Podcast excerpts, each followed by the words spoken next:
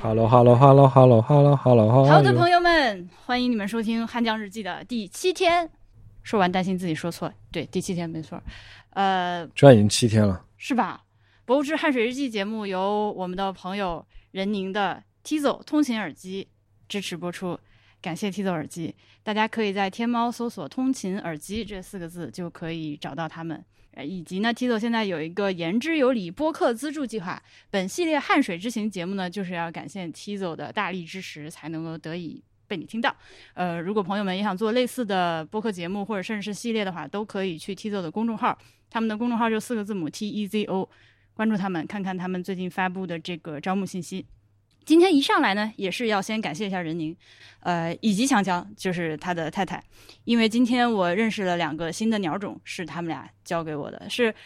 让我体会到了人工智能是多么的快乐，就真正的人工智能。因为我看到一个鸟，呃，again，我没有带相机，所以我只能用望远镜看清楚了之后，拿自然语言给他们描述我看到个啥，然后他们俩就给我吐出一个答案，然后我再去拿着这个答案在图鉴里面搜，果然一搜就是。那么第一个呢，是一只。黑脑袋是黑色的，白色的细细的项圈，浑身是绿色的短嘴的鸟，然后它的体型大概有乌冬那么大。好，现在这个听众中间这个观观鸟者达人可以答出来，给你三秒猜答案。好，drum roll。而人宁问，领雀嘴杯，然后我一查，果然就是。然后过了一会儿说，看到好几次一个鸟，像是尾巴超级长的灰喜鹊，尾巴上有横向的深色斑纹，不是绶带。呃，园林说他们这里很多很多这种鸟，但他不知道叫啥。过了一会儿，强强说红嘴蓝雀，然后我一查，果然是，它是一只黑色的脑袋、红色的嘴嘴、灰蓝色的身体，然后特别长的一条尾巴，叫起来非常聒噪的鸟子。嗯，也也体型也大概是，也就灰喜鹊那么大，对，就是尾巴再长一点，比灰喜鹊略大一圈，不到不到乌鸦。它叫个啥？红嘴蓝雀啊，红嘴蓝雀是呃喜鹊的雀，不是山雀的云雀的雀。蓝色的蓝，对，因为它确实是一个灰蓝色的，嗯，这是今天的两种鸟。然后呢，昨天节目发了之后，就有朋友说我“云阳”这个字打错了，对不起，我给云阳道歉。你要说赖我嘛，赖我赖我，但是但是我在我那个 苹果电脑里面输入“云阳”之后，它出来了一个，就是“云阳”那个字不是左边一个员外的员，右边一个抱耳旁吗？嗯，它我的输入法自动跳出来一个把这个字左右颠倒的字。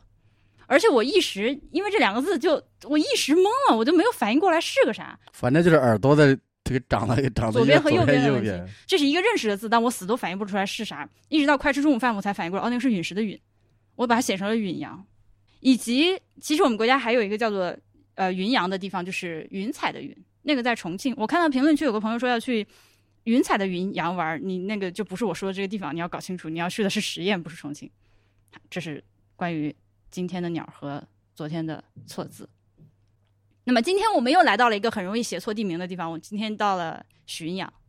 但它不是那个什么浔阳江头夜送客的那个浔阳，那个是在江西，江西九江。嗯啊，我们今天是这个一月一个月上中下旬的那个旬，就是去到三点水，就是浔那个浔阳去到三点水。哦，不是不是不是不是不是，这个这个是古字，古字是三点水加一个这个上中下旬的旬。旬游他现在省略为就是这个不要三点水了，就是这个上旬下旬那个旬。哦，就是咱们在这儿曾经是三点水加一个，因为有一个旬河。哦，就没有偏旁，也没有那个部署，没呃什么都没有。对，现在就是什么都没有了。对。呃，今天我们一块录音的仍然是除了我之外，还有园林、有重青、有 HB，而且今天是重青这把最后一天。我们先提前祝您回京顺利，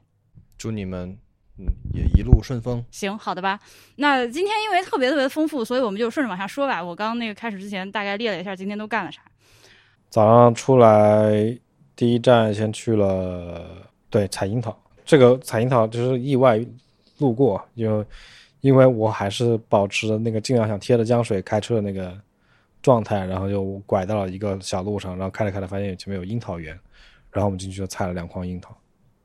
对我我采了其中一筐，感到很愉快。嗯嗯，我好久没有吃到这种真正的樱桃，而不是车厘子了。而且我从来没有从这种树上摘过樱桃，新鲜摘的就是不一样的。嗯哼，对，就是用我老婆看到这个樱桃的话来说是吹弹可破。嗯，确实没毛病。就而且樱桃不仅长得可爱又好吃，多么好的水果，还有自己的香味，嗯，前几天那个拿着杆子望洋兴叹的人，终于那个得到了回响。对，就是据说吃的太多有点上火。对上火这个事儿，反正我是不信的，咱嗯就是我就信信则有，不信则呃，离开了樱桃园之后，我们沿着汉江继续开，来到了一个叫做辽瓦店子遗址的地方。其实我本来以为我们会去一个什么类似展馆，或者至少有一个比较嗯，这这所谓正规一点的一个场地，但没想到它其实就类似于江边的一个停车观景台。是不是它因为它的那个遗址也淹了？它是一个抢救性发掘，就是他那个知道要淹这里了，就临时在那里挖掘，结果挖发出了一个楚文化的，据说是楚文化早期的一个遗址。曾经有一段时间，有些人吹牛逼说它是这个楚国的首都，就是最初的，但是后来这个无法确定。呃，只可以确定的是，它是楚文化早期的一个重要遗址。那个辽瓦垫子这个地方，反正你离远看嘛，有一个就一看就是特别就是美院风的那种雕塑，就是一群原始楚人在这儿就是打鱼啊啥玩意儿游猎无所谓。呃，还有一个装饰性的一个大土墙，上面写了一些无所谓的字，但是地上有一块趴平的这个这个这个石板，这个这个写的有点厉害，我给大家念一下啊。您所矗立的 云阳辽瓦垫子，一把文明之火，自夏代熊熊燃烧至今，已四千多年。感叹号！辽瓦电子考古证明，夏商朝不仅存在，而且商朝在此繁荣昌盛。沿江而下十公里，发现了距今五千五百年左右的新石器时代的青花泉大寺遗址。先民在那里创造了划时代的文明，造屋、种植、养殖。在辽瓦垫子上下一百公里一百公里内的汉江两岸，还发现发掘了周秦、汉唐至两宋、明清多个时期历史精美的凤凰图案。呃，sorry，念串行，念串行，哎，我还是横过来吧。呃，有点太长了，我就不念完了。它最后有一句话说：“呃，云阳是生命未断线、文化未断层、历史未断代的汉民族通史地域。”感叹号，汉江因浔阳与黄河文明比肩。感叹号，你你错过了一个最重要的东西嗯，——汉民族的史诗。呃，对，你看，我还是要念完。明清多个时期历史遗存，汉民族汉民族创世史诗《黑暗传》在这里传唱。这啥玩意儿？这是？《黑暗传》它是一个起源于神农架的一个一个神创世神话，它在这里这个也有流传，应该是，嗯，是说的是啥？他唱的就是这个最初的人类的一个，就开辟这个类似于盘古开天辟这么一个过程。我也有点印象有点淡了，但是它是有这么一个史诗的，嗯，黑暗传这么适合做手游的，为什么没有被游戏公司开发呢？我天！这所以这是民间口耳相传的那种东西。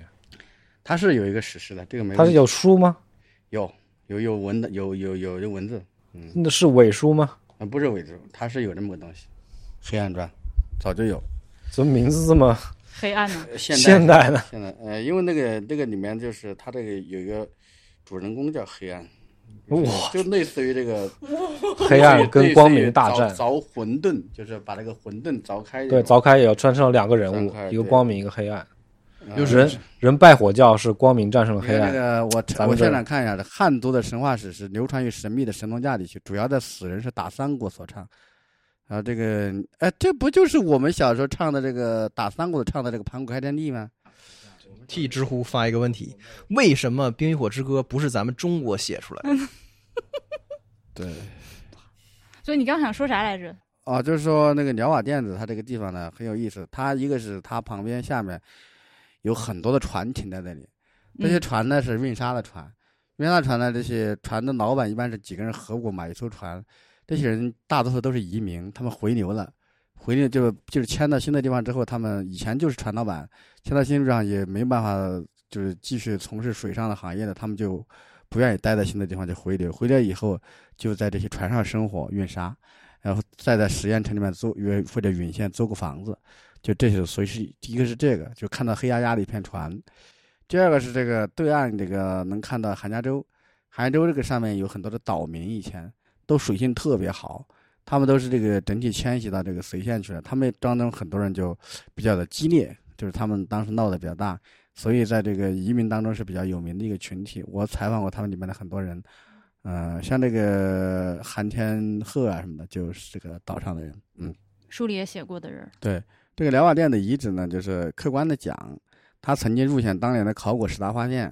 客观的讲呢，他就是说替这个楚文化找到了一个有一个新的这么一个遗址，是一个算是一个比较重要的源头。但是你说他能吹到说是这个上面能吹到夏朝，能够这个这个呃伤伤什么的，这个就不太靠谱了啊。嗯嗯。对，反正就是 这个牌子，反正写的是挺就挺敢写的。韩家洲这个地方，我还是嗯没有想到站在辽瓦垫子就能看到，而且我们其实沿着它开，远远的看以为是一个小岛，但其实挺大的。这么大一片地方人被搬走，而且不主要是它被淹之前有多大，就嗯已经没处看了。现在啊，比淹城更大。嗯，呃，据说枯水的时候，它会是几乎是一个半岛和那个另外的岸边能够连上。北岸，对对，它嗯枯水季有一边是能连上的。那个那以前那些人都住住在水边，后来这个第一次丹江口蓄蓄水的时候，就把他们，呃，就那时候就其实没有淹到这儿，但是就就让他们迁上去了，迁到半坡。这次又把他们都迁走了。现在说这个岛上就没有人了，但是放了很多羊、牛、牛什么的，因为反正也没有人能上岛，所以很安全，就在这个上面啊啊啊！我曾经上过两次岛，一种纯天然，那个上面有很多的，也有个考古遗址，就是韩家洲也是一个考古遗址，它上面有很多的那个汉代的墓葬，还有后面以后的墓葬，我都曾经钻到那个坟里面去看过，它里面都是青砖窟的那种洞，那个哇，哦窟的挺完整的，还保留的好好的。呃，所以据这个考证，就是它以前是一个县城那个地方，就是后来叫斗阳县，斗阳县那个堵是堵就是堵堵车的堵河的堵，河的堵啊，就那个它对面是堵河嘛，堵车的堵，它曾经是这个县城所在地。还有上面有一个大土包子，有一个大土堆，这个土堆呢，就是感觉像一个坟一样，就他们就传说是这个是韩信，韩信埋他妈的那个墓，因为韩信埋他妈这个事儿传得很广，他这就在韩家洲，所以他们就把这个扯到一起了。但你看它确实像是一个封土，不太像是一个天然的一个小土丘，到底是谁的墓是很难讲的。嗯，嗯，然后我们往前开了一一段之后，其实还经过了你给我们指了一指，说你书里写的那个水娃子住的那个坡，但那个地方咱们就没有停车下来看了。对，没有上去看这个，因为时间比较紧。对，我还想讲一个，韩家洲上因为那个出很多文物，还有鸟瓦店的也出很多文物，就产生了一个行业，曾经有一段时间就是有盗墓的，出出来一个有一些盗墓贼，其中有一个人很牛逼，盗了很多文物，卖了很多文物，后来这家伙就被抓起来了，这个判了好几年刑。嗯，所以你看，可见这个地方还是蛮有东西的。是什么年代的事情？盗墓？就是十几年前这个人哦，嗯十几年前盗墓被抓起来，那已经是个对。然后我们继续开，就到了一个叫做五峰乡的地方。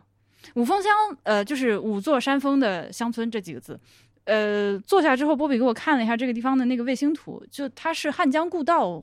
你你走在路上看不出来，但看卫星图好明显。它是一个在汉江在这儿有，就曾经看得出来有两个湾，就两个几字形的湾并在一起。然后呢，不知道什么原因，突然有一个几字形的湾，它那个河床它不走水了，就变成了只有一个几字形湾，另外一个就从那个几字形两个跟那个拐弯的地方就连在一起了。所以这个曾经那个几字形凹上去的那一段河道就变成了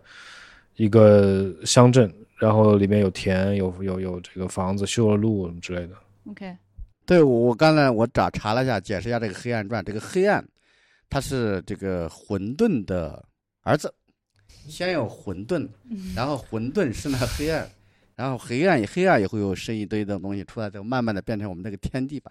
这就是我们汉族的创。这个史诗我看了一下，它前面有一些东西固然我们小时候没有，但是它后面讲的那一堆什么盘古开天地什么的，三皇五帝到如今，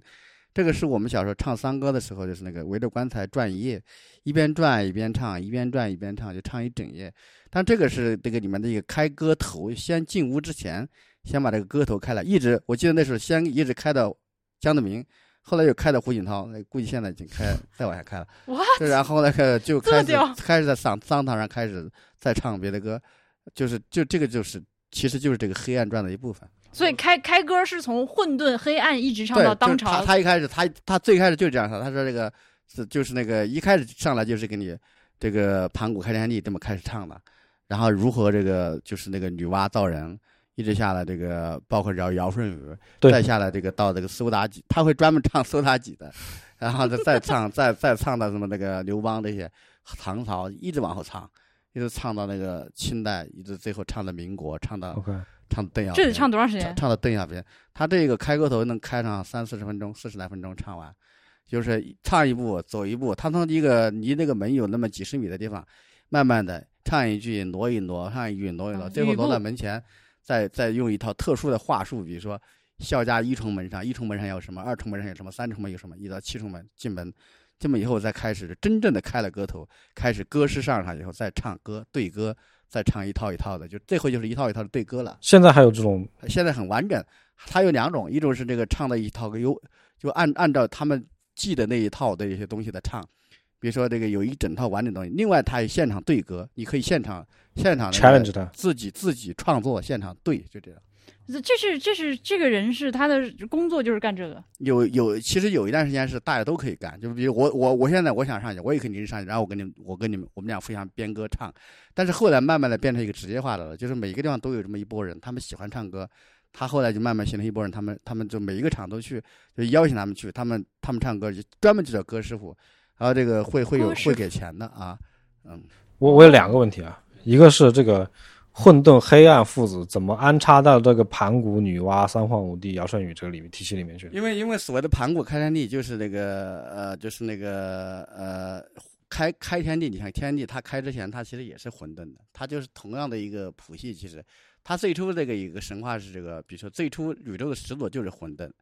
然后说这个后来这个是谁？应该是盘古去凿他的七窍，凿了七窍以后开了七窍而混沌死，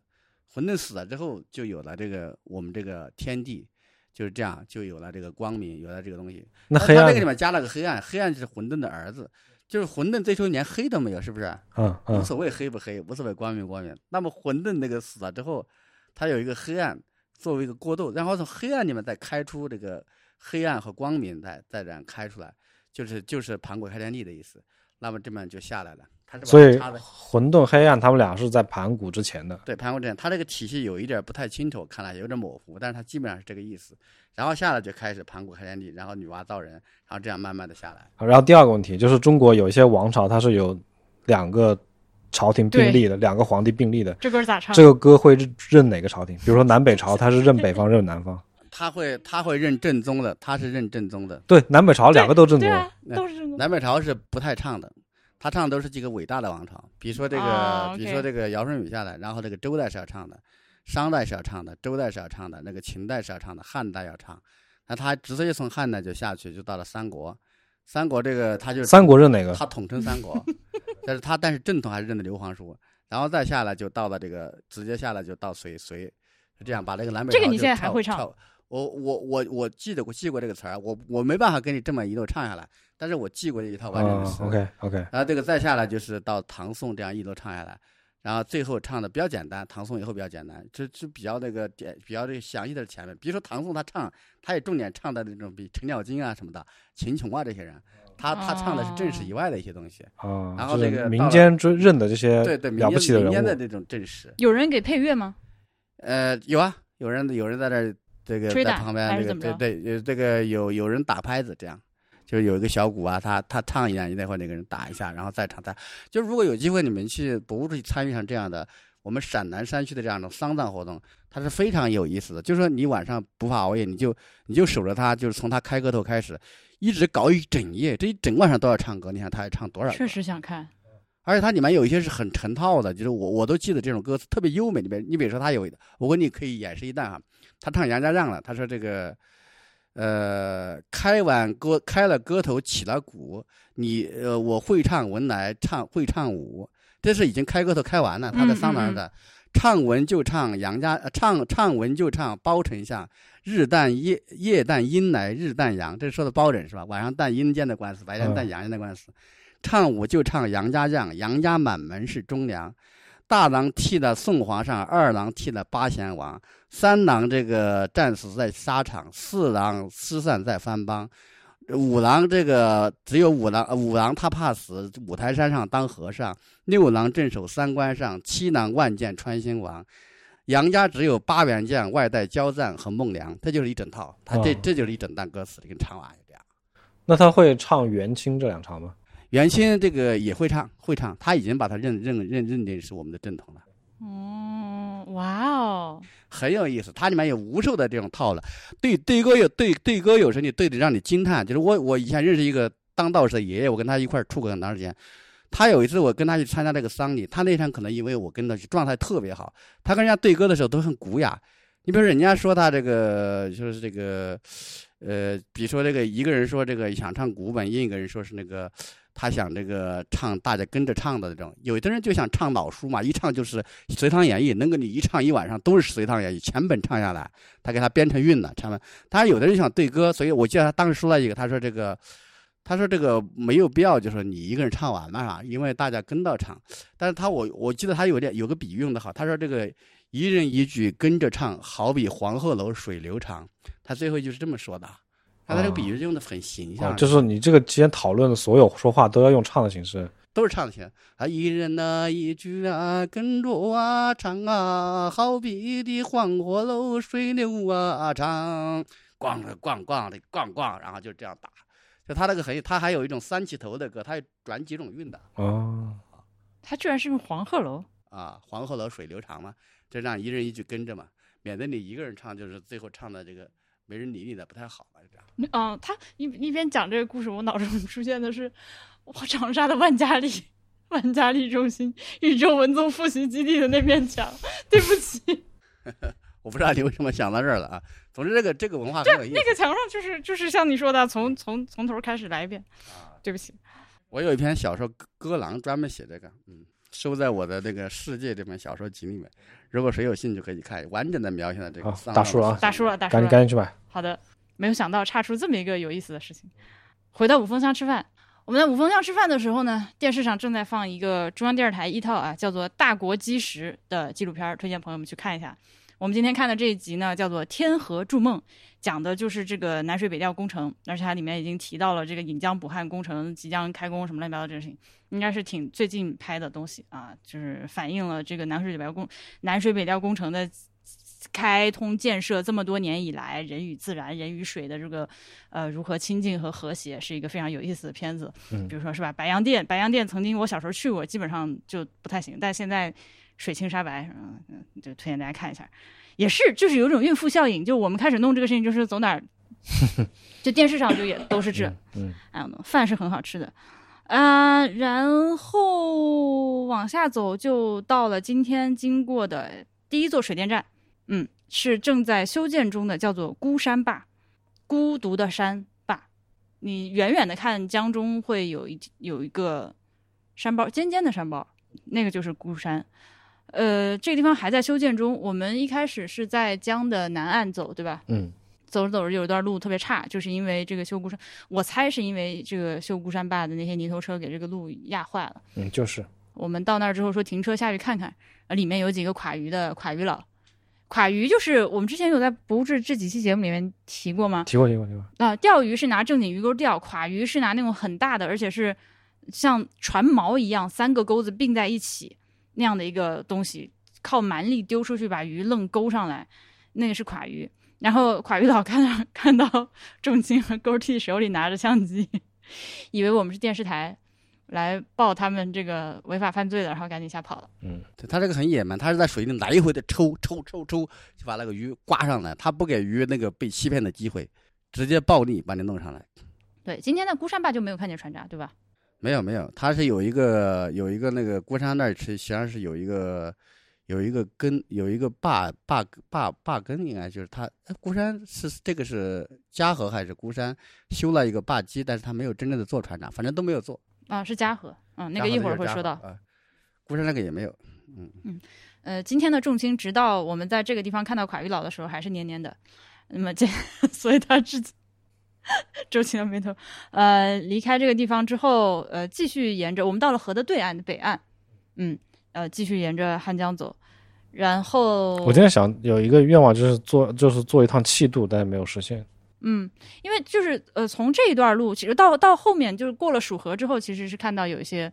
在运转中的气渡，但是今天的前半程都没有啥。呃，就气渡都没有在运转，就是运在运转的都是人渡。哦，OK。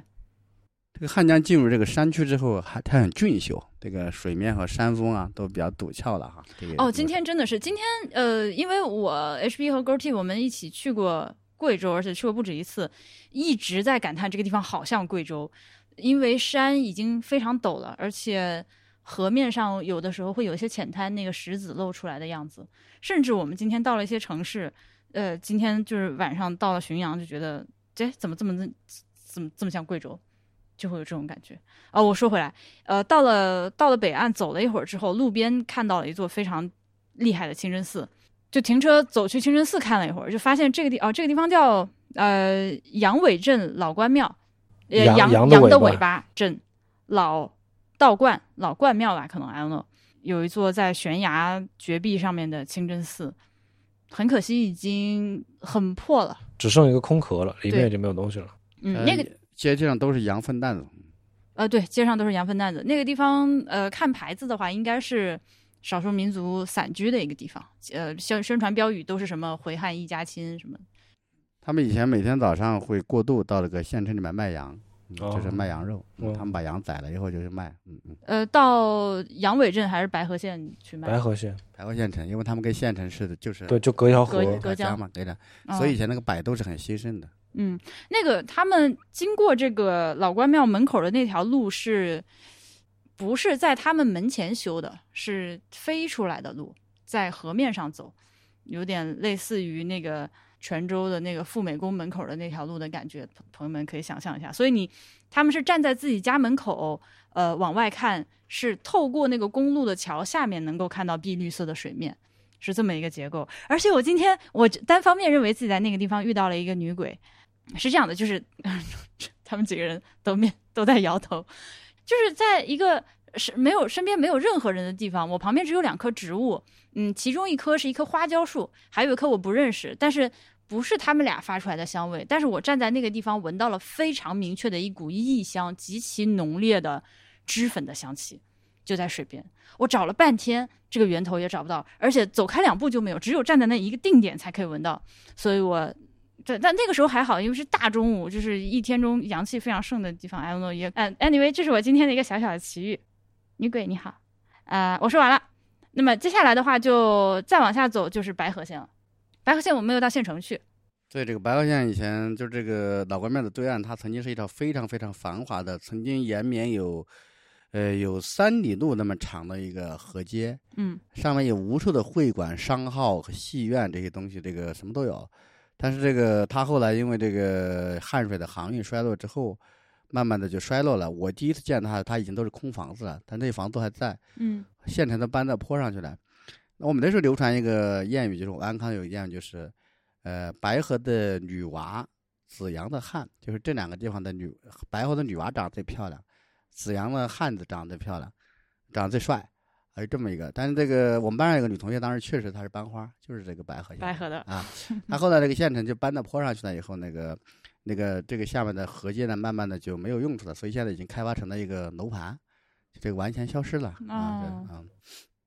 白河县的火车站，如果大家经过的话，如果你的车允许你下车的话，我觉得可以观察一下。就它那个站前非常非常的窄，因为它的火车站整个火车线路是贴着汉江走的，所以站前几乎没有什么空间。站应该也很小，就出了站之后一个大下坡，你直接来到了公路边上，到了福兰县边上。我觉得这个站很有意思，我在这坐过两次火车，我我觉得就是它有一种网红的潜质，就是你如果是你如果搭它车的话，你从上面往下走，是好像是翻过了个铁路还是怎么着，从下面过去，然后才能上站，也没有什么站台，就是那个一个铁路线上，你站在那里就望着下面就是江水，很绿绿的，碧绿碧绿的啊。你望出去以后，一个很古朴的一个铁路线，来的车也是那种，也有那种就老式的车哈的。你可以看到，这是两省交界，就是因为再往前走就是湖北了，这边就是陕西了。嗯，这个站还保留着一种怀旧的或者八十年代的那种感觉，就是它有那么一个晒在阳光下，就是尤其是你在秋天或者是这个春天，不是那么热也不是那么冷的时候，你会感到它它就在那个阳光下晒着自己，就是那种很舒服的翻晒着自己那么一种那么一种感觉啊。但这个地方还是不要成为网红，那个门口太危险了，就出来下面就是公路，就咔咔全是那个走得很快的车，嗯，以及我在车里面看到铁路穿穿隧道，嗯，这个地方的隧道看起来都非常的有点年头，而且每一个隧道上面都会有自己的。它有名字或者是吉祥话，比如我今天明确看到了“祝毛主席万岁万岁万寿无疆”，以及一个为人民服务。另外我还记得一个叫石像洞的，其他我不记得了。嗯，就是因为那个字已经很老了，都黑黑的，你要仔细去看。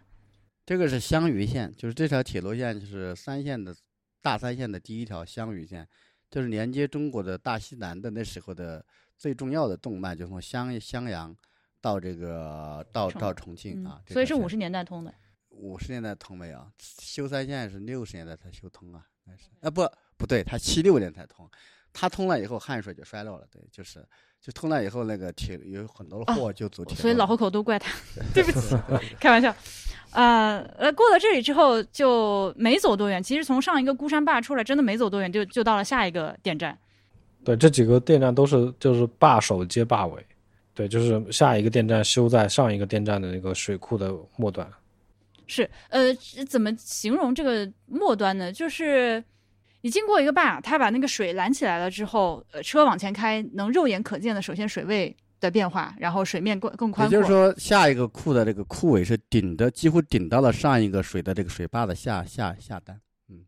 对，这中间你哎，我觉得你们这么描述还是不太清楚。就中间没有自然河段，对，没有自然河段。呃，对，或者说中间没有有流速的河段，所有的水都是静止的，就是嗯一、一个池塘接着一个池塘，就这么说。嗯嗯嗯嗯嗯，就是那个，而且呃，我觉得比较明显的一个标志是，因为你过了坝之后，你能看到水面变宽，以及那个呃水位变高，以及流速放缓嘛。呃，但是由于这个地方它的河的两岸的山其实是一个峡谷，是夹的比较小的，它你往前开过一阵子之后，你能再次感到这个它即将要变回原来河流应该有的宽度。然后就在这个时候，下一个水电站就出现了，是这个，是的，是是这样。嗯，就是就像火车的车的车厢，就是一点一点。它就不是河了，是车厢，就是一连串的全手动嗯的 对水的 长方形水，我不是怎么怎么说，怎么怎么你不是刚才想到了一个什么玩意儿的比喻，你怎么忘了？香肠。对对，就是像那种短的香肠，一大串香肠那种感觉，被封装了。嗯，汉江在中青的嘴里是一条全全手动的河。呃，加贺电站这里你能看到它预留了两个船闸的位置，但是并没有船闸，因为其实我当时看到的时候，呃，它它那个闸门就是可以整个升起来，好像是，然后船从下面过嘛。但是由于它没有给你做那个伸出去的延伸的那个，延伸出去的那个几级水位变化的那个坡度，你这个门如果直接打开，那船直接就就顺，就像冲马桶一样出去就是子。弹嘛，对，嗯，对开下去了，所以它其实是用不了的。呃，这个这个你书里写了没有？这个人？写了写嗯了。，那你跟大家说这个这个当时修这个电站的时候，应该说就是这个航运局长是抗争了的。他当时说这个让他签字的时候，他说这个你们现在如果说再用升船机，那就是笑话，嗯，因为这个你这个这个年代不可能再用升船，一定是要用船炸的。但后来仍然是人家是要用升船机，所以这个航运局长最后就没有签字。他说我要对历史负责。嗯但是后来仍然是这个用了生产机。那么，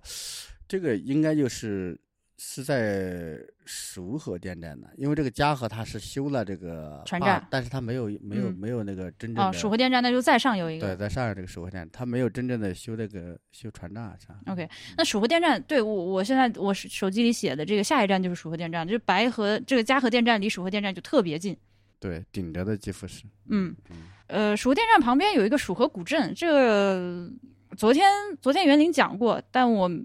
还蛮意外的。呃，远远看到它，第一反应就是之前去的镇远，比镇远小，比镇远糙，就两边两岸的房子丑一点，但是它其实东西比镇远保存的多，我觉得。呃，不，不能说多吧，就是它留下来的那些那些东西都更加的没有被干预过。就是开发比较少。它比较这个复杂，就是它麻雀虽小，五脏五脏俱全那种感觉，就特别啥都有。对，它其实是一个就是小小镇，就是即便是你能感觉到，即便是它最辉煌的年代，把它那些什么各种会馆的规制都恢复起来，它的占地面积依然非常小，就是一个镇的规模，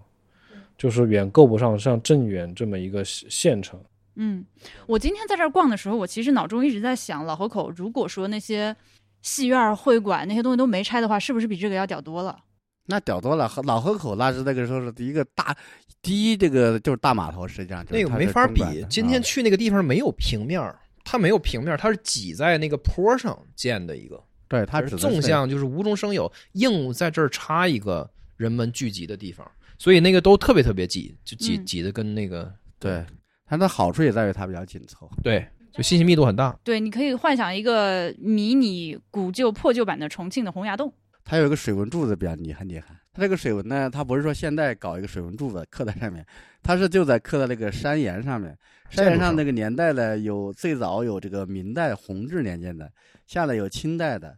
然后有这个现代的好几次，其中也有安康那个最大特大洪水，八三年的那个特大洪水。那个弘治年间那个那个那个那个刻的水位呢，由于它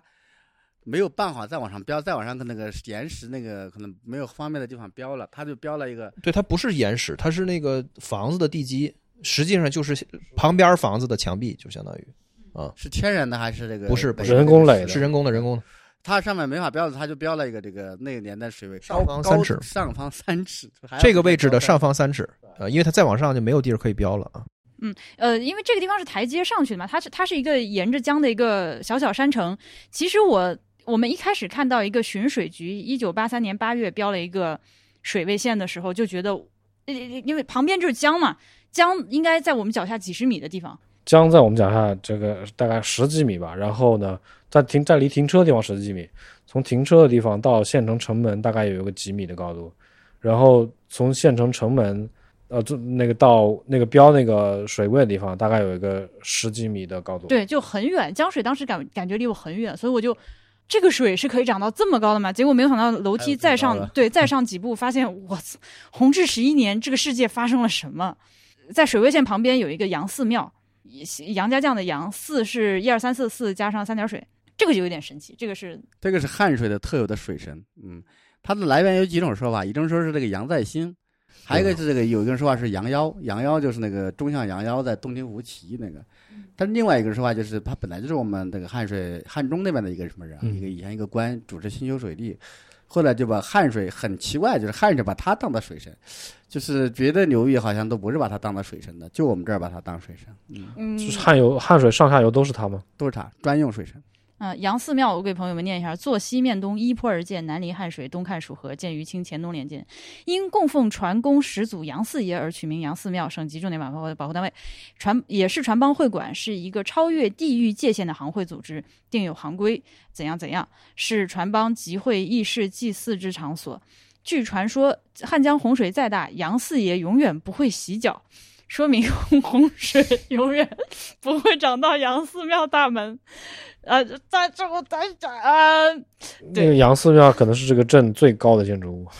它不算最高，后面还有高，但是那时候可能它是高的。因为这个杨寺庙的门槛儿，呃，就是堪堪高过那个弘治十一年的水位线。对，几就高一点点乎慢到就高一点嗯点而已，对，几乎都洗到脚了。嗯，它这个不是一般意义上保护所有那个沿岸的人的，它是保护船工的。船工对，所以我觉得这个人物原型如果是来自于上游或者汉汉水的那个就是偏源头的位位置的什么父母官干过好人好事的这种人，变后来变成传传说比也也比较合理。这是比较合理。这个就是说是一个汉中的一个官儿。杨寺庙还挺好的，但就因为后面有黄州会馆，哦，一下就把它比下去了啊！对，就是不这样吧，我其实我更喜欢杨寺庙，就是单看戏台来说，对，它比较古朴是吧？比较朴素、嗯，对，就比较雅一点。啊，嗯雅一点。它，它这个地方的形制确实是一个水神庙的，呃，至少是我粗陋的见识之前见过的水神庙的一个比较明确的形制，而且是在这个码头上，你要上一个大坡上去这种，呃，之前看过好几处，泉州也有，在镇远也见过，它和镇远的妈祖庙非常的像，但比镇远妈祖庙的规格要再小一点。就你上一个台阶上去之后，进了院子是，呃，正对着你是这个神像的正殿，然后与它对面的其实是个戏台，这个戏台是要演戏给神像看，但是同时，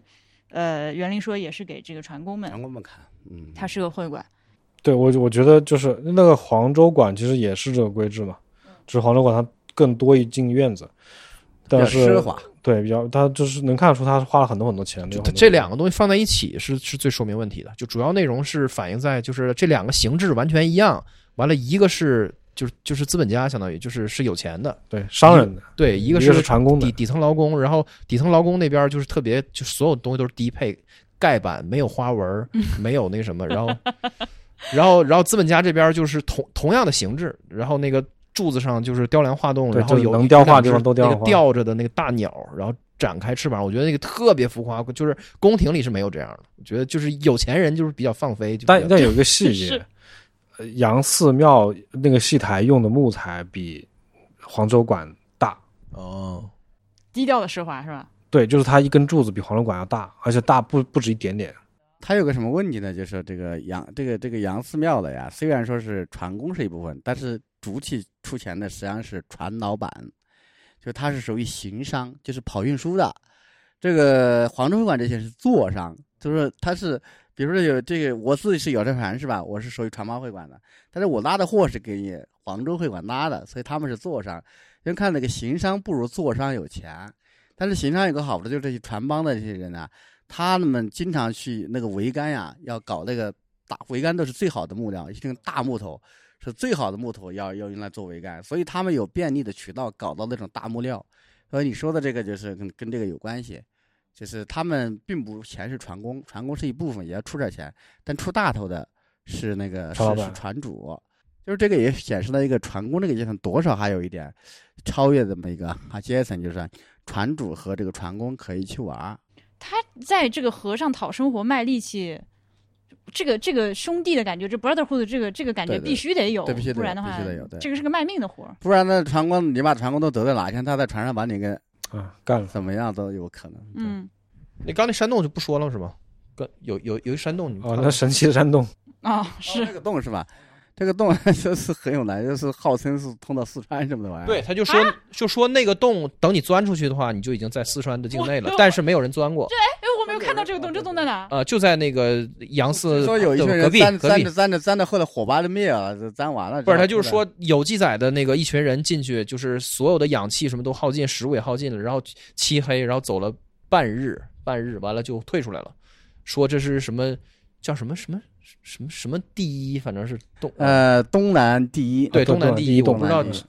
我也不知道为什么不知道在是东南，跟什么比，就是很奇怪。我甚至不知道为什么我算东南从未。见过这样的文物，说自己是一个洞，然后里边，然后绵延千里，钻出去是另一个省。我没有，我没有见过这种文物。我我记得我我们在哪一个园林园林里面见过一个啊，对对，呃，无锡那嗯呃金山寺就是法海烟的那个寺，啊，OK，嗯，那个那个是在哪儿来着？呃，镇江镇江呃镇江对镇江金山寺的假山里面有个洞，说你从这个洞里面进去之后出来是哪儿来着？到了什么杭州还是哪儿？啊，反正特别屌。对，帕布罗·埃斯科巴尔听了狂喜。但是他这个说法其实我很熟悉，因为我知道我们家乡至少有两三个总是这么说的，就是说这个没说钻这么远啊，钻个几十里是没问题了。我们还真的试图去钻过，但是后来就被封住了里面。哼，就是因为被封住了洞才有这个传说那。这个朝阳洞有个好处，就是里面曾经有一个神医在里面行医，常年住在里面给人看病。啊，那么小的洞，他可以住在里面。他就住在里面，常年那洞不小啊。就太像 RPG 游戏里的 NPC 了，钻进去完了跟他进行一些那个他有菜单什么的。哎，说起来这个洞，我们今天路上看到一个山崖，嗯，哦，对对对，上面有个里面有个洞，然后外面它的洞口搭了一个窝棚，就相当于搭了一个屋檐一样，嗯，感觉里面住人了。说到这个洞呢，就是，嗯就是这个汉水两岸那个崖壁上很多洞，这是老人洞。啊，对对对，今天洞说完老人洞就是这个曾经我们这个汉水的祖先是弥国，就是那个麋鹿的麋。嗯这个弥国人有一个风俗，就这个老年人到六十岁以后，大家认为他没用了，让他没用之后呢，就怎么办呢？就把他这个，呃，就是送到一个半壁上的这个拿搭梯子送上去，半壁上的一个山洞里，给它有的是一个天然的小东西给它加宽，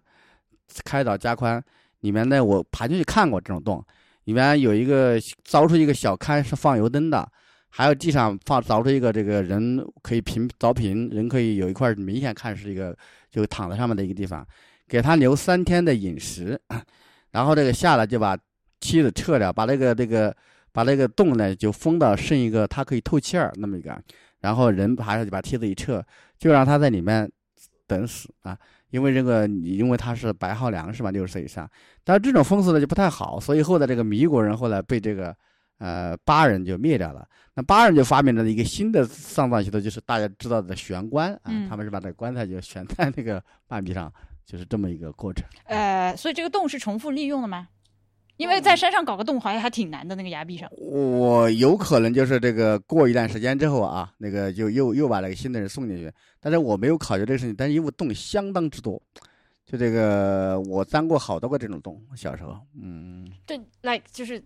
你六十岁生日刚过完，你们家人庆祝就庆祝你六十岁生日，顺便把你送到一个啊哈但是，我觉得现在听起来很残忍，但是那时候我觉得没有那么残忍，因为那时候人很少能活到六十岁。五十岁以上，别说六十岁，四十多岁以上都很难了。我可以想象这是一件喜庆的事情。但是那个年代，你想六十岁，他生活资源有限，对，嗯你可以在文化上把它说成是一个对，就送他去升仙嘛，对升仙嘛仪式哦这样的东西。老人快乐屋。嗯，对，就是如我的我我的问题是，如果这个洞不重复利用的话，把你送过去之后，你推门进去发现里面就是各种肯定会清理干净的了。I don't know。然后这啊还有一个洞，是你记不记得那个我们在河北岸沿着那个公路开，突然间那个路分叉了，啊，那是这个对，分了一个个小岔。我一开始以为它分叉，因为那个路中间有棵古树，我以为是为了让那棵什么多么牛逼的树，结果一看发现旁边有个山洞，是一个神庙。对这个我也可以讲讲，这个树也是很牛逼的，嗯，但这个山洞更牛逼，牛逼是什么呢？就是号称禹王洞，就是大禹治水的时候，他不是播种导流，东漾为汉嘛？这是他这个把汉水导流到东边，就是那么曾经说的治水在这儿住了有好一个月吧，就住在这个洞里面。这个洞里面呢，我去玩过，有一股泉水，这个泉水从洞里流出来之后呢，流到这个马路南边，就滋养了这一棵树，这棵树呢就成了神树，挂红的，人会给、是人会去拜他。但有段时间人那个搞得过分了，老给他烧纸，把他给烧烧焦了半边，他，这个就是很啊很很傻逼的行为啊。呃，总之这个现在呢，就是人们依然继续拜，但是就不允许这个烧纸了，就这个挂红还是挂。呃，所以他为了绕开，它是一个古迹嘛，为了绕开它，所以特意把在这儿把那个公路分叉了，为了保住这个中间那棵树。呃，这个里面的这个洞里面泉水现在还在啊。嗯哦，嗯以及因为您说太久，传传功会会馆，我再说最后一件事情。你如果从它的那个 西边的山墙去看的话，它两进两进山墙是有有一个，我不知道有没有本地的朋友听到之后，你觉得我这个猜测对不对？请你指正。就是它后面一进的山墙是一个尖尖的，这个在山墙里面它是属金的。然后我们看到的那个杨四爷本人的那个头顶上的屋宇是三个向上凸起的弧形，这个叫做水形墙。这个玩意儿是我在泉州学到的，所以我在猜这个东西是不是一个金生水的概念。好，我说完了。接着我们在这个古镇里，这个古镇没法详细说，因为东西实在太多了。你们有没有什么印象深刻的地方？这是石头垒的墙特别多。那个是佛是佛的标记，不是那个对纳粹的那个标记。也也也当然了，怎么可能？怎么可能但是他？他那个介绍里说，这个反映了跟德国文化的融合，让人觉得。是，呃，然后咱们这咱们这这一行人里的德国专家一直在上厕所，我们在这块儿等等半天。他其实那个根据就是说，里面用了一台西门子的什么那个电电报机啊，卷过犹太人，对，这里这里有一个电报局，呃，我刚刚这句话要不要剪掉？我 I don't know。这里有个电报局是发电，嗯，然后电报局的门口有一个介绍的牌牌，他说，呃，我们这个地方该建筑是四合院式构造，青砖灰瓦方格窗，万字符，体现了德国徽派风格相融的建筑艺术。然后绕到隔壁墙上吧，它有一个，就是我一时愣住，就是应该是佛教的那个万字，就是万解的那个符号，但他在牌牌上又说是德德国风格，然后 就整的整的我们就拿出手机搜了一下纳粹的标到底是往哪边的。就是对不起，这是一个无聊的 remark。呃呃，我想说另外一件事情，就是在黄州会馆里面的角落里有两只，嗯，看上去非常吓人的。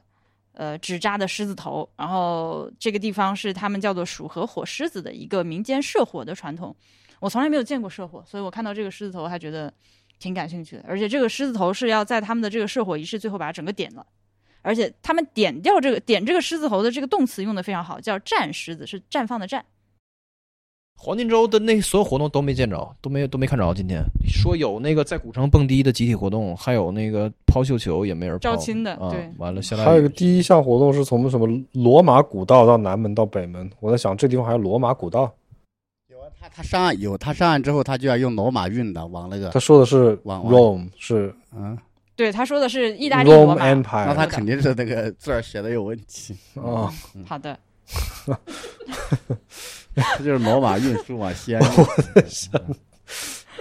当时我脑中就出现了罗马柱，我们刚刚提到有两个会馆，一个电报局，这地方还有基督教福音堂，有清真寺，有据说还有妓院，但是妓院没有挂牌子，对吧？还有这个呃义务给大家这个举办丧葬仪式的地方，反正就是应有尽有，啥都有。它是个小城市，对对，呃，清真寺里面，清真寺门口有九十九级长街，这几个男的都爬不动了。我上去搂了一眼，挺有意思的。我我还是建议大家，如果来到蜀河古镇的话，到清真寺里面看一眼。它是它比较完整，它有前面的这个活动的洁净的场所，两边有这个呃居住和会客的地方，有一个特别干净的厨房。就是这个镇其实是脏脏的，嗯，菜市场什么就是尿骚味儿，就菜市场就在这个清真寺脚下，但是。呃，清真寺的厨房里面所有东西都是亮闪闪，以及里面有一个礼拜堂。嗯、我拍了个照片，回头给你们看看，就是确实是会在这个里面持续进行宗教活动的这样一个地方。我上一次来，我见到一种很粗犷的，可能我们今天没有逛中街，我们是逛了它那个上街，它中间还有一条街，嗯，中街包在里面的。我见过那种像半个篮球那么大的大馒头，就这个上面当然也带了一个小钉钉那种大馒头。据说是这个，就是水手们以往这个这个纤夫啊，他很累嘛哈，力气要要用力气，他要吃大馒头，那么大一个馒头就是就饱了嘛，再加点咸菜什么的，所以是专门给纤夫们吃的那种大馒头。但是今天这个可惜，可能我们走的那条线路上没有那个东西啊，真的很特别。嗯，它这整个镇子都是石头建的房子，但是那个湿度太大了，完了看这降降雨量也很大，石头都是酥的。你随便抠抠那个那个那个那个石头，就像掉渣一样，风对化风化它比酸雨，它比正常的木的木材要酥多了啊！就随便抠下来，就就就就就就就像鱼竿儿和鱼刺儿一样。对对对，他们这儿应该，我猜应该是跟食材本身的性质也有关系。它那个石头，呃，一开始你们不是在问是不是木头吗？因为它上面有非常非常细的那个，而且又细又长的纹理，看起来非常像是木材的纹路，也很像那个。其实也由于它里面可能有些云母的成分，其实在光线下是有折射的，就它看上去有点像那个麦芽糖，就拉丝儿很多遍搅在一起的那个糖，就是大家可以想象一下这个长成这个样子的石头。所以，呃，用它做的一些建筑构件，包括石碑，杨寺庙门口那个石碑，也没有多少年的历史，但已经非常的朽了。我就我我觉得这个东西，它除非它全全重建，否否则我我对这个玩意儿存续不是特别乐观啊。这是嗯这个，但是它那纹理很特别，我拍我拍了一堆照片，那那个纹理的感觉，很有意思那。材质嗯，那个很怪啊黄州会馆，我们在刚到的时候，门口不是有个导游正在讲嘛？他就讲到这个黄州会馆入户的呃大门的这个呃用的一些食材是他们从黄州带过来的，比如说他那个你上了几节台阶之后，两边不是有石鼓，然后还有一圈的那个门框，那个看上去就非常像所泉州他们那边所谓的灰绿石，是一种比较坚硬的，然后明显不一样。发绿的石材。对，和当地的这个石头就不是一种石头反。正阶级地位很容易拉开。它这个地方，嗯，这地方是一个特别浓缩的那个，就世态炎凉和这个三六九等的这个什么，是，就特特有意思，很刻板。这个这个地方它呃，其实有点像那种欧洲的小镇，就是一个 fortress。对一个 fortress，而且从从微宏观到微观来讲，它宏观就是这条河上所有的这些镇子都是靠河呃就是河道的贸易存续的嘛，它没有农业，它没有办法农业生产，两边都是山，所以它其实这些镇子的兴衰就完全是靠这条河道的运输的商业，这跟就欧洲特就不是欧洲吧，就德国莱茵河边那些小的城堡、小的呃小的公国一样的道理，就是对，它沿着一条河，左边、右边、左边、右边这样分布的各个小小镇，它就是在这做贸易，然后收关税，这样。就是汗水就是他的命。对维系的这些地方，对，所以就是那种欧洲小城堡的那种风那种那种规制，就可以完美映射到这里。嗯一个城堡里，它有有些什么东西，有这个教堂，有这个这个市政，有这个商业会馆，有什么小酒馆，有妓院，就就搬到这就是完全这一套。它的面积也很小，很很很齐，就缩在一起。然后它的它的材料也是从旁边山上开的石头啊、呃修这个整个这里的建筑和哦，你说到从旁边山上开到石头这件事情，我都嗯忘了说，我们看到的第一个水坝就孤山坝里原那个地方原汤化原食儿这件事情。哦，大部分水坝都是这样的。但我没有直接的经过它的这个工地看这么具体，就是那个孤山坝，呃，我们是走的，今天是国道对吧？三幺六，呃，你往前走了之后，突然天空中出现一道输送食材的那个传送带，那个东西非常像我们在自贡看到的那个盐盐井运卤水的那个，对，运卤水的那个那个沟槽，但是其实是运运送这些食材的。那么在三幺六的这个国道右边是汉江嘛，汉江上就是这个坝，呃，道路的左边就是现场采石，采完了之后就从这个东西现采现用，万万万呃什么万座山峰化水泥又来了，对，就是 每每天就是这。呃，仲仲心，你讲一下你进那个老老人开锁的这个事情，关关关他门的事情。啊，你说那个在泉州吗？不是今天那个时候时候，你不是见到一个老、哦老头儿关他的门吗啊，那个门儿，对对对，没有，就是过过于，我不知道，就是人进到文物的那个的的的地地界之后，你就想我他干见见到任何事儿，我是不是要尊重他，疯狂尊重他？按 F pay respect。对，然后那个 pay respect，然后有一老爷子关自己家门，就就在古城里边，然后他就关不上这门儿，关关了有一分钟，我在边上特别尊重的尊重他。老式的那种，老式的门吧，它是 它是它是内开的，然后他要拿一个最 O G 的那种原始锁头锁上，然后那个锁头，然后他自己一点力气都没有，然后他只用一只手，然后就想要那那个靠着这个门把这个锁头硬给他嗯，给他顶顶回去，给他顶回去，然后他一顶那个门向内开了，就又又开了，然后他就再费老大劲把那个门拽回来，然后一顶又开了，然后就这样关了一分钟，最后他找到了一个角度，把那个 O O G 锁给它顶上了。不知道，然后我想，人家这都是原生态的锁门，我是不是不应该帮他？我最后也没帮他，我迷失了。嗯，他那个房子也比较原生态，是不是？啊，对，就是那个一个会馆的隔壁的一个房子嘛。对对，我我其实，在那巷子里走的时候，看到有一些跟那些会馆差不多规制的房子被改成了民居，就一个院子进去，本来是一个院子的，他在院子里起了很多小房子，嗯嗯，然后变成了像那种老北京大杂院那种感觉的。这地方我们今天其实逛的很匆忙。但我们没有去中街，它有一条中街的，嗯，对，我们从南门上去，然后绕了一圈下来，还经过了它有上城和下城的城门口。我我觉得因为它的开发太粗糙了，导致于导致我对这个地方观感不是很好。混蛋，不是，而且那个你你注意，它那个它你刚进去的时候不是有一个碑吗？它是是那个浔阳市政府两千零几年什么确认，它就是确认的时候没有碑，然后到然后过了十几年的某二零一几年的某某一天立了这个碑，他就是确认的时候，那意思就是说我承认这是一个正经地方，就是嗯，但是我们 we're not gonna do shit about it，right？这这是，然后他就是 acknowledge 一下，所以我就就是给人的感觉是，当然这这都是我自己的胡乱的揣测啊，就感觉好像就是这个关于船帮的文化和就是昔日的繁荣的这个这个事儿的这个 narrative 他们没想好，或者是嗯就是好像到最近说，哎，这个是正经东西，我们可以保护一下的。对，你想嘛，作为一个陕南的土著，我从来没有，在我开始写这本书之前，我都从来没有听说过跟我们挨着的一个县上这个古镇。嗯你可以想象以前就大家多么忽视这种东西啊，不然的话，那种钱庄也不会被排，不会被拆成平地啊。你看这这东西它很说明问题的，这这是一个很好的东西，钱庄是吧？你看什么火神庙什么都不见了啊。嗯。就当我们在说古镇的时候，因为我从那个练堂来，我们那里也是个古镇，就这个地方的完完成度，I don't know，比什么练堂、朱家角其实能看的东西多很多。对对，它显然是一个就是这个它在它的极盛时期是比那些古镇要更辉煌的。嗯、而且我们但是它我们都跑我们都跑六天了，才遇着第第一个正经的、完整的这样这样的功能的镇子，就是商业服务，就是你能看到那个航运的那历史，对对对能从那儿看到这个它的反射。因为它这个大全套简直就是太丰富、太完整了，好像它才配去评一个四 A，给人感觉是这样的。呃，这是它有它有这个船帮会馆，它有这个黄州就是那种那个客商的那个会馆，它有那个就是转运站，就是把物资从那个水上转运到上面，堆到上面，然后又转运。它有这个电报局，它有这个钱庄，它有同善社，就是那种搞慈善的那种。对它有基督堂，他有这个这个清真寺，他有水神庙，他有火神庙，他有公馆，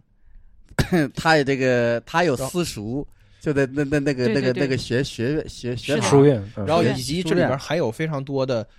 不是任何就是民居，公共服务的这个大户人家，就是就是对对姓氏对，有大户人家，对对对对对冯冯玉祥的那个手下的将领，对，完了买买了其中最最气派的一套，对怎么地的？他他有这种没有标明的青楼，我知道前些年是标了的，后来觉得影响不好，又把这个标牌取了。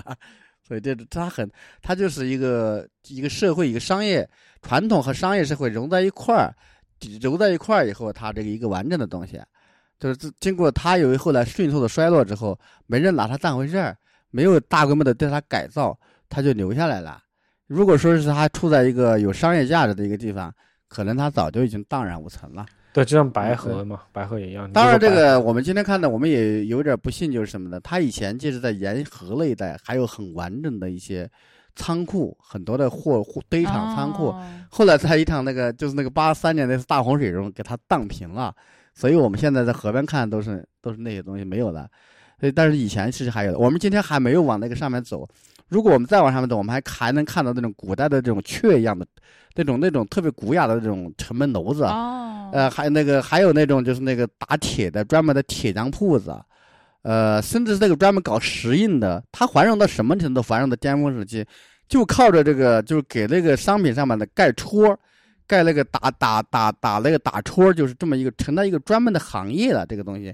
可以，这个这个东西就石印的这么一个行业可以生存下来，并且发展到荷兰，它的它的那个技术能够发展到荷兰也用它的。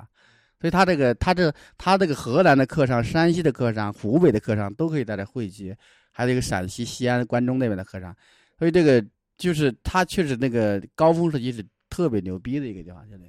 对，然后我们又都知道，就是于情于理老老口的的的繁华程度和那个就是 significant 的程度是这儿的十倍，对，但是老口你什么也看不到了。狗狗屁没有啊。你看那个，对我想在这儿，我想给大家讲一个悲情英雄的故事。我一直我在书里面写了，但是我一直这个人印象，估计给我深，给我给我印象特别深，就是只有在这种地方，中国传统社会里面好像硬挖出来一块儿，给它商业化哈，然后搞成一个很有很有这种复杂的现代性的一个地方，才会产生这种人。就这个人是怎么回事？他本身不是太有钱，他父亲是一个船长，但是不是这种顶级富豪这儿的。但这他兴起的特别大，他想造一艘这儿最大的船。当时这个地方的船最大的就是十万，载载重量十万斤，也就是五十吨。他这个在四八年的时候，四七年的时候开始造，用了将将近两年的时间才造起来，就在这个河滩上造起来最大的一个船。然后造起来以后，他他是哪儿的人？你刚没说。他就是这个蜀河镇的人。啊，蜀河镇的。叫李峰高，他他那个造起来以后，他负了很多债，为了还这个债，他就免，他就他就是预支了一样，他就给那些商帮、黄州会馆，比如说江西会馆呀、或者武昌会馆，他好的会馆嘛，这些这些行商带货就往西往武昌往往武汉走嘛，拉货就是免费给他们用用这个货款呢抵他这个先前借的这个船的这个船钱。结果还没有还清的时候，就是这个就是解放了。一解放以后，他这个东西就公私合营了。后来就是他这个船也不是他的，他后代就淹没我本人也就郁郁而终。所以这这他收归国营，他的那个摊销也没摊完，我觉得，嗯因为就是航运很快就没有了。航运五十年代还有一段时间嗯，但这个他个人就就就这个梦想就破灭，他变成了一个把自己成分硬整上去了嘛，就这么一个人。赌所以赌赌上自己的所以所以说这个，我觉得这个人是一个特悲情的因，就是只有这个地方才会产生这样一种浪漫的梦想。是啊而且我认识一个诗人，这个地方的一个诗人，他同时是这个镇上最大的一个地产商，同时他又是一个又是一个诗人，他写的诗还挺不错的，老有一些很我我能感觉他诗里面有些浪漫的东西。就我也觉得这个地方虽然已经死去了，但就好像一个枯枯枯倒的大树以后，它靠着它以前的一些树里面还有一些残余的养分，它长出来一个蘑菇。我觉得这种这个现在这个诗人就好像是这个 这个小镇现在的这种魅力和这个现在他这种诗里面这样的浪漫气息，就感觉是个大树枯死以后长出来的蘑菇一样。我从来没有在树的 analogy 里面听过蘑菇，就是头一回，头一回。是啊，就是这个树只有死了之后才会长蘑菇啊，你不然的话它怎么长蘑菇、啊？确实确实，我们家后面那个构树上有很多金针菇和木耳。是，我觉得，我觉得就是你刚刚说那个造船的故事，它是一个典型的商业文明诞生出了资本主义，诞生出的冒险精神的故事。它的传统农业社会怎么会有这种人呢？是，而就是企业家精神和赌徒这两个事儿是一体两面。而且当时就说这个他这个船造成的时候，大家为了庆贺他，所有这个石河镇的人都在庆贺他，一连炸了三天的鞭炮，说这个鞭炮都炸了上万斤，而给他送钱的人都是这个，比如说比如说那个送的最多的一次要送上千大洋给他，就是觉得这个是一个大喜事，是全、嗯全镇的人的一个特别辉煌的一个、特别光荣的一个大事儿，就是不光是他一个人的事儿，他是在替好像这个整个熟河镇的扬名。，就是这样就知道汉因为江船因为当时汉水上游只有两艘，就是此前只有一艘这样的船，这个这个船就在那个云云县，然后还有一艘就是这个船，就是就是他这个船，所以是感觉这个整个镇都提升的是一个那种感觉。是一个商业意义上的泰坦尼克，就是对对，但生不逢时。对啊，就这个镇子，包括和前面的老河口，以及这就这六天，你就是无处寻觅这些东西的踪迹的这些事儿加在一起，就让我一直在琢磨这个事儿。就是一个是它和这个南水北调的这个这个这个 grand narrative 之间的一直潜在的冲突，这是前面我们已经提到过好好多次了。另外一个就是说，一个东西它要过去多长时间，那个物理意义上的时间和那个心理意义上的时间，过去多少时间，我们才能把它当做文物，或者当做一个可以去谈论的一个与我们今日没有关系，但是它是 good old days 的一个这是平调的东西。就是 historical significance，就是我们怎么到要它要过多久，它要隔多少东西，我们才能够这样去对待它，就好就是它之前就这个东西它，它给人的感觉好像就是我们还没准备好，好像还是不够远，不够遥远，嗯，不够那个这事儿还不够清楚，就是被切的不够利落，那个刀口还在有点在在淌血那感觉是我你知道这为什么？就是因为这个东西它就是这一套这个商业城镇的衰落、航运的衰落跟南水北调，它是一个街上的故事，它是从它它是一个故事。对，所以你还没有走出这个故事呢，对啊，所以你就没有办法像你去评调什么汉碑、这个唐塔之类的那样去评调一个东西。对对对。对你还没有结束，我们还在这故事里。对啊，但是就是与此同时，我们有有很多的，比如说革命圣地啊，或者有很多就是很很很晚近的东西，我们也可以去光那个去去去去纪念，去这个 celebrate，不是就是我们能 celebrate 的东西是很多的。我我不是想针针对革命或者什么，但就是说这个东西正好踩在了我刚才想要说的那个玩意儿上，就是我们观念上的一门槛儿就是可什么东西可以成为庙堂，什么东西还还只能在门槛那儿搁那儿搁着搁置着，等着它再继续老化啊，这这么一个事儿。就是他这个他的隐痛其实刚刚消失不久，嗯，尤其是对于一个，我觉得还没有消失，就是嗯就是就我刚刚说的那样。可能对于陕南的本地人来说，可能已经 消失了。就是一个普通人来说，他也不会觉得对对对玩一玩啊啊。但是对于稍微有历史之历史感的人、有文化感，他们其实没有消失。所以，所以他为什么会显出这么一个粗犷的面貌来？不是那种完全被雕得很顺服，就是那种很装饰的。但我从某种意义上，我倒宁愿他保持着有一个现在这种样子，因为这个里面有能向你说明他曾经遭遇的痛创痛。如果你搞成一个那种特别特别完整的、特别打造的特别溜的那种牛小镇的话，你可能就把那种痛苦把它把它规训化了，把它装饰，把它变成了一种虚伪的一种一种一种一种那个平滑的东西。就就是这就这就是因为我明儿就要走了，我就就是我在回想我这六天给我的那个最长久的那个就萦绕着的感的感受，就是这历史这个东西，它有一种你在等它风干，你等它石化，你等它就你在有一种这里有一种礼貌性的跟它切断关系的行为，就是我们缅怀历史的时候，好像是在召唤它，想要去走近它，但是另外一方面。我们我们希望能够特别舒舒服服的，像在博物馆看一件文物一样。我们希望它和我们没有关系，这样我们可以没有任何道德包袱和心理负担的去去对待它。但至少有一点值得庆幸，就是说他这个尸体没有把它毁灭掉。就在其他的地方，你像我们白河县城，像那个老河口，像襄阳，它基本上就是还没有等到，就是我们对它有一个距离上可以对它有个审美的一个时候，已经把它的尸体都分尸扬灰了。尤其老河口做的那么彻底，我感到真的是这个，你想到那个东西，简直让人不知道说什么哈。所以这种来说，蜀河它能够把这个东西保存到现在，即使说是这个我们现在还不知道怎么对待它，对它还有一点心理上的一个复杂的一个东西，已经算是某种幸运了。就是它已经算是有一种蘑菇在那了，反正树是没了，但是至少还有蘑菇在。哇，那老河口，天呐，那那那地方就寸草不生，感觉它那个历史哈，历史上连一朵蘑菇都没有给我们，我操，完了，钱完了，是那种感觉。并不是我我我感觉我是一个包子之类的东西。呃，最后我们今天的这个送书环节，一开始都忘了说，对，今天因为那个我们这个改呃，就是我们以前都是这个大家标这个长度的，我觉得这样不太好，大家有点辛苦，所以昨天那个说是让人弄一首诗。今天确实有一个也就是这个饱学之士，我感觉他很有才啊。我真是说他有才，我没有带嘲讽。嗯，他这个 他这说的就好像个整个刚才这一个小时的节目他全部都是在嘲讽。他写了一首这个五言诗，我觉得他还是散的是比较雅驯的，就是能够不知道他用多久时间写的，我觉得他写的是相当不错的，应该是有相当的功底，所以我想这个就把这本书送给这一位，我感觉是一个很挺有才的一个一个。所以他的 ID 是他的 ID 是林生博，啊，您说，然后我还用这个在这儿，就是我写了一，我也胡胡诌了一几句吧，因为时间比较短，比较仓促，这个状态也不怎么样，可能诌的不如这个他这个这几句。需要我希望他不要要不要这个不要嘲笑我啊。需要婉莹后期给你配个乐啥的，你可以你可以点播。呃没有必要了啊，因为这个现在的股市已经脱离了这个音乐环境了。嗯，哎，所以是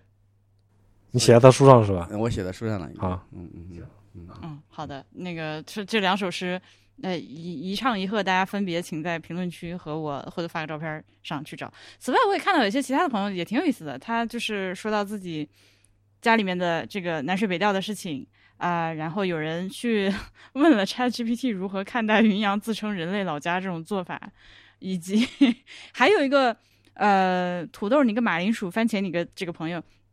他说：“好了，早上边练字边听这期节目，九点半听完，叫我爸妈出发实验去蜀河古镇。一段高速，后面三幺六国道还真全是沿着汉江走走，一路风景真好。如果不是听这个系列的节目，我都不知道还有这个古镇。快一点钟到，看到人手一袋麻花，我也买了。镇子不大，一个多小时来回看完，好期待今晚的节目，就像看剧之后再看解说，太有意思了。哎，我想听一下那个 ChatGPT 怎么看待这个云阳人自称为人的脑家这个事儿，怎么回答的？哦，一，它是一个很有意义和影响力的宣传口号，凸显了什么什么与人类发展紧密相关，乃至呃可以在全全国乃至全球范围内提高知名度和影响力。二，但是这个口号还需要进一步论证和支持。根据目前的呃考古和基因证据，人类最早的祖先出现在非洲，而非中国云阳地区。所以，如果要推行这一口号，需要进一步的考古发现和科学论证。三，这个口号有明显的商业风险，很容易被过度商业利用而失去初衷，需要谨慎推行。如果不能做到实事求是、提供可信的文化历史见证，这个口号容易被社会质疑，达不到真正的宣传效果。四，即使不能成为人类老家，云阳也有足够的历史文化资源，成为中国历史文化发祥地或楚文化发源地。称是 ChatGPT 给的云阳完了，就是是，对，就是这地方的 这个分分分管这个文化旅游的这些领导都可以直接找找 Chat Chat GPT 来帮我们干活了。蛋糕餐。嗯，可怕，对，可怕，对。好的，那么我们今天就这样，好，拜拜，拜拜。好的，拜拜中。心再见。拜拜。